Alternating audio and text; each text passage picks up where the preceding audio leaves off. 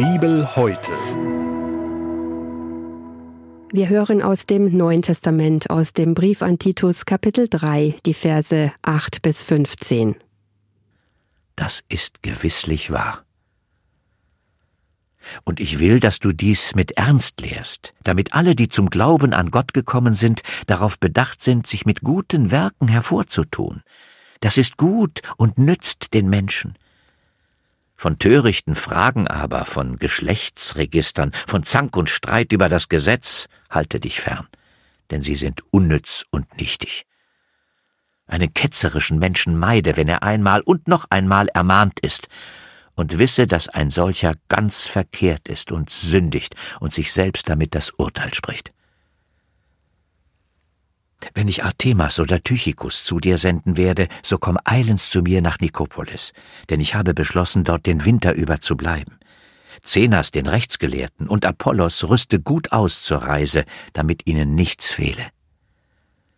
Lass aber auch die unseren lernen, sich hervorzutun mit guten Werken, wo sie nötig sind, damit sie kein fruchtloses Leben führen. Es grüßen dich alle, die bei mir sind. Grüße alle, die uns lieben im Glauben. Die Gnade sei mit euch allen. Das war der Bibeltext für den heutigen Tag, entnommen aus der großen Hörbibel mit freundlicher Genehmigung der Deutschen Bibelgesellschaft. Hier noch einmal die Bibelstelle. Im Neuen Testament aus dem Brief an Titus Kapitel 3, die Verse 8 bis 15.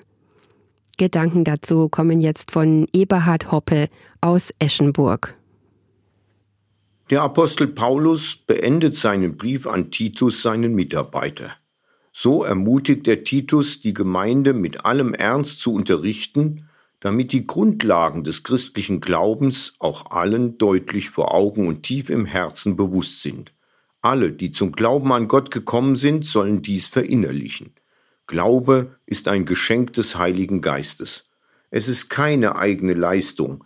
Gute Werke können keinen Anspruch erwerben, in den Himmel zu kommen. Nur Gottes Barmherzigkeit kann uns durch die Wiedergeburt retten, und dies geschieht allein durch den Heiligen Geist. Und was bedeutet das nun für die Gemeinde? Was bedeutet das für jeden einzelnen Christen? Paulus kennt die Skeptiker, die sich jetzt schon Gedanken machen, wenn gute Werke gar nichts ausrichten, wenn man sich nicht den Himmel verdienen kann, warum soll man dann überhaupt gut sein? Was sollen dann noch gute Taten? Titus, so ermahnt Paulus, vergiss es nicht, mach es den Menschen in der Gemeinde klar. Natürlich verändert der christliche Glaube dein Handeln. Selbstverständlich hat die Wirkung des Heiligen Geistes auch Auswirkungen auf dich und dein Tun. Der Glaube an Christus verändert dich und deinen Charakter. Was wird nun anders für Titus? Du wirst bedacht darauf achten, gute Werke zu tun. Du wirst darüber nachdenken, reflektieren über dein Handeln. Du wirst Verantwortung übernehmen. Du wirst dich engagieren. Du wirst gute Taten tun.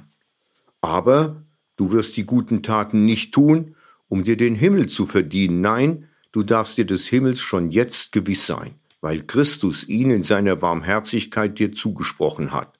Ohne jegliche Leistung, nur durch den Heiligen Geist, allein aus Gnade. Der Himmel ist dir also schon jetzt sicher, bevor du überhaupt über gute Werke nachdenkst. Der Rücken ist frei, das Ziel erreicht. Du hast es geschafft, weil Christus es geschafft hat. Du bist beschenkt von Gott durch Jesus Christus. Gott hat dich freigekauft. Das ist die frohe Botschaft. Aber die Welt braucht Menschen, die Gottes Liebe weitertragen. Die Welt braucht Freudenboten, die in Hoffnungslosigkeit und Elend Perspektive schenken. Die Welt braucht Fackelträger, die in Dunkelheit und Depression ein Licht hereinbringen. Die Welt braucht Friedensstifter, die eine Hand der Versöhnung ausstrecken und ein Wort der Vergebung in Christus zusprechen. Deshalb braucht die Welt gute Taten, deshalb darf ja soll jeder Christ Gutes tun, wo immer er es kann, wo immer es ihm Gott vor die Füße legt. Gute Taten sind Hinweisschilder auf Gott. Gute Werke sind Einladungen mitzumachen in Gottes Auftrag. So sollen gute Werke wirken. Solche Werke sind gut und nützen den Menschen. Dagegen sollen sich Christen fernhalten von törichten Fragen, die andere vom Wesentlichen abhalten, die Zweifel und Skepsis schüren, die Spalten und Hass sehen, solches sei nicht euer Tun. Auch Fragen der Geschlechtsregister, also Fragen, wer besser oder ehrwürdiger sei, wegen seiner Abstammung, seiner Vorfahren, seiner Berufsgruppe oder seines sozialen Standes, sind wenig hilfreich und führen in die Irre. Und schließlich halte dich fern von Streitereien und Zänkereien über das Gesetz, die Frage, was man darf und was nicht, was sich gehört oder nicht, was immer schon so war und deshalb angeblich so bleiben soll. Diese Streitereien führen zu keiner guten Atmosphäre des Miteinanders, sondern sie spalten, trennen und frustrieren. Sie nützen daher niemandem. Ketzerische Menschen meide deshalb, ermahne sie, und wenn sie sich nicht mäßigen, dann trenne dich von ihnen. Sie selbst werden sich verrennen, sündigen und letztlich sich selbst damit das Urteil sprechen. Paulus schließt seinen Brief an Titus mit praktischen Bitten. Wenn Artemas und Tychicus zu Titus kommen, so soll er sich gleich auf den Weg machen zu Paulus, bevor der Winter einbricht. Zwei Brüder aus der Gemeinde Zenas und Apollos soll er gut ausrüsten, damit sie sich auf die Reise begeben können.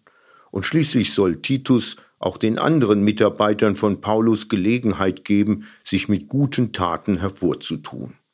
Und Paulus verabschiedet sich mit herzlichen Grüßen an alle, mit dem Friedensgruß, die Gnade sei mit euch allen. Heino Tangermann bringt das Gesagte mit folgenden Liedzeilen auf den Punkt. Vergiss nicht zu danken dem ewigen Herrn, er hat dir viel Gutes getan. Bedenke in Jesus vergibt er dir gern, du darfst ihm so, wie du bist, nahen. Barmherzig, geduldig und gnädig ist er, viel mehr als sein Vater es kann. Er warf unsere Sünden ins äußerste Meer, kommt, betet den Ewigen an. Du kannst ihm vertrauen in dunkelster Nacht, wenn alles verloren erscheint. Er liebt dich, auch wenn du ihm Kummer gemacht, ist näher als je du gemeint. Im Danken kommt Neues ins Leben hinein, ein Wünschen, das nie du gekannt, dass jeder wie du Gottes Kind möchte sein, vom Vater zum Erben ernannt. In Jesus gehörst du zur ewigen Welt, zum Glaubensgehorsam befreit. Er hat dich in seine Gemeinde gestellt und macht dich zum Dienen bereit. Barmherzig, geduldig und gnädig ist er, viel mehr als sein Vater es kann. Er warf unsere Sünden ins äußerste Meer, kommt, betet den Ewigen an. Bibel heute die tägliche Bibelauslegung zum ökumenischen Bibelleseplan. Auch in unserer Audiothek unter erfplus.de sowie in der ERF Plus App. Sie möchten noch mehr in der Bibel lesen? Das geht auch im Internet unter bibleserver.com.